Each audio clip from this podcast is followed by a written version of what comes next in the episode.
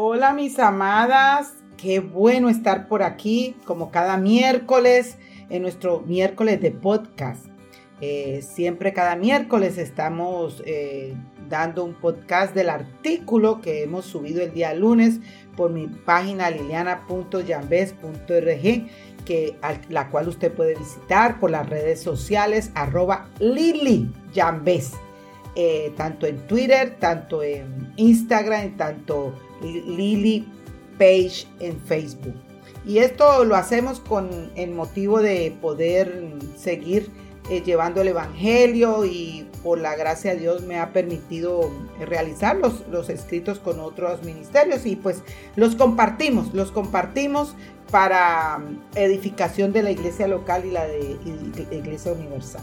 Así que quisiera hoy compartir con ustedes un tema, un tema que, tremendo. Y es abuela alcahueta, un deber o un capricho. Bueno, esto nos cae a las abuelitas. Y bueno, las que no son abuelitas aprenden eh, para poder enseñarle a otras y también para quizás para el día que lo sea, de bendición.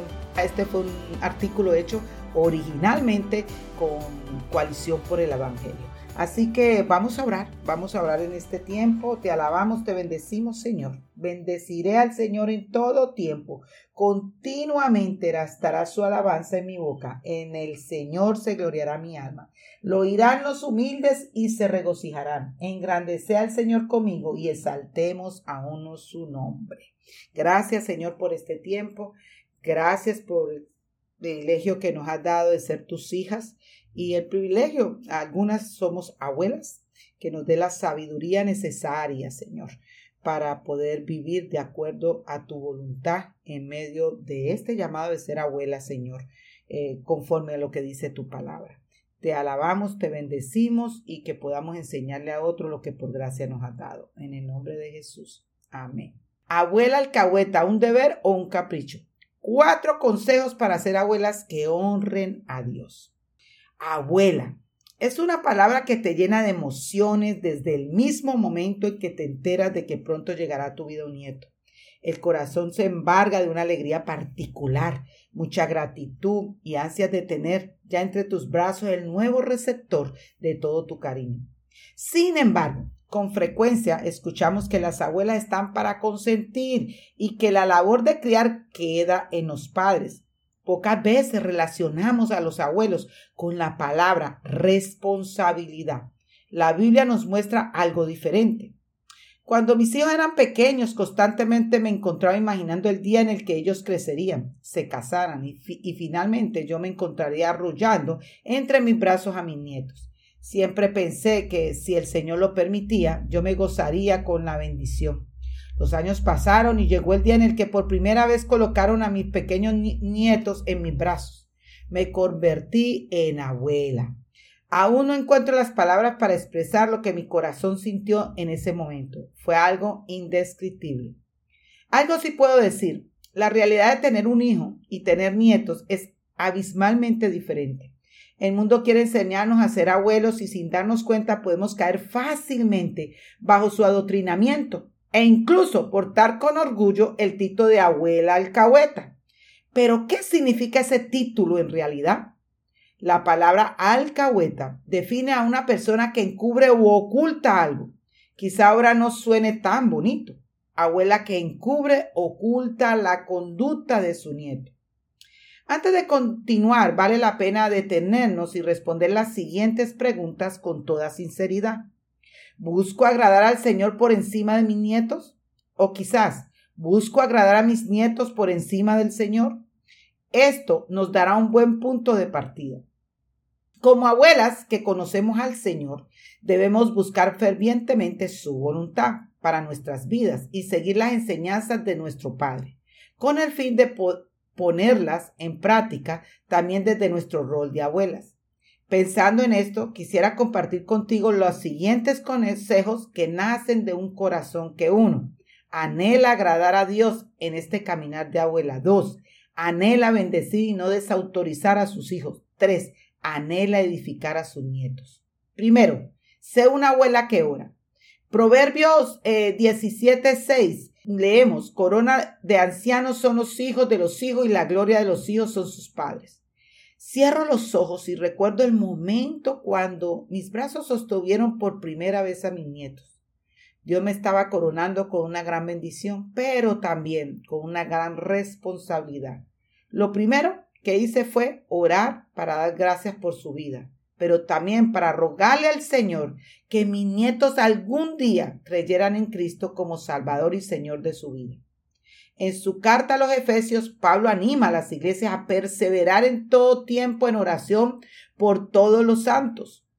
Con toda oración y súplica, oren en todo tiempo en el Espíritu, y así velen con toda perseverancia y súplica por todos los santos. Efesios 6, 18. ¿Has pensado esto que incluye a tus hijos si son creyentes y a quien les rodea? Seamos abuelas que oran también por sus hijos que ahora aprenden a ser padres, que pueden depender de la sabiduría del Señor para encaminar a sus hijos. Ora también por tus nietos para que crezcan en sabiduría y entendimiento. Dos, sé una abuela que enseña la palabra porque tengo presente la fe sincera que hay en ti, la cual habitó primero en tu abuela Loida y en tu madre Unice, y estoy seguro que en ti también. Segunda de Timoteo 1.5. Y que desde la niñez has sabido las sagradas escrituras, las cuales te pueden dar la sabiduría que llevan a la salvación mediante la fe en Cristo Jesús. Segunda de Timoteo 3.15. Que el Señor nos ayude a ser abuelas que instruyen a nuestros nietos en la palabra de Dios. Pablo nos deja ver destellos de una abuela que edificó a su hija y cómo esa bendición alcanzó incluso a su propio nieto.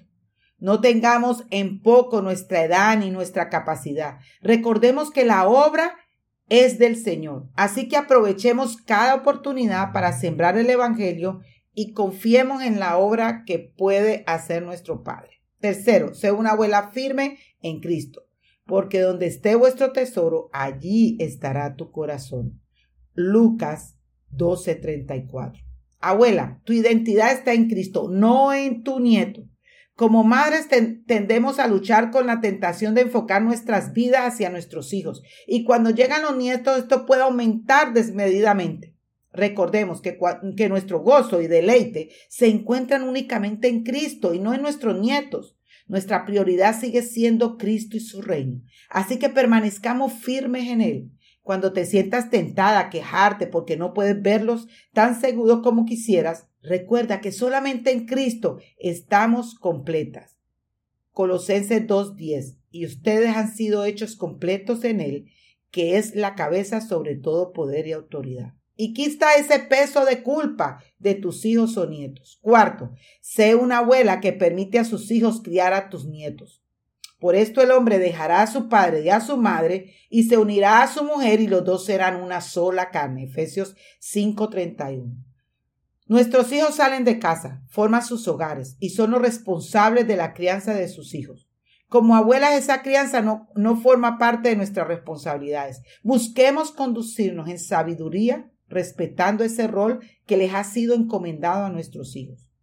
Ya sea que te encuentres cuidando a tus nietos una buena parte del día, que exista la, la, ausencia parcial o completa de los padres, o que tus hijos no estén disciplinando a tus nietos en la amonestación del Señor, vuelve a leer los puntos anteriores, ora a Dios, comparte el Evangelio cada vez que puedas y permanece firme en él.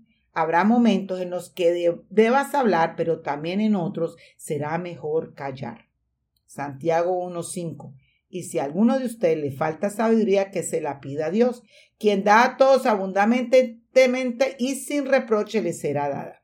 Libérate del capricho de ser una abuela alcahueta.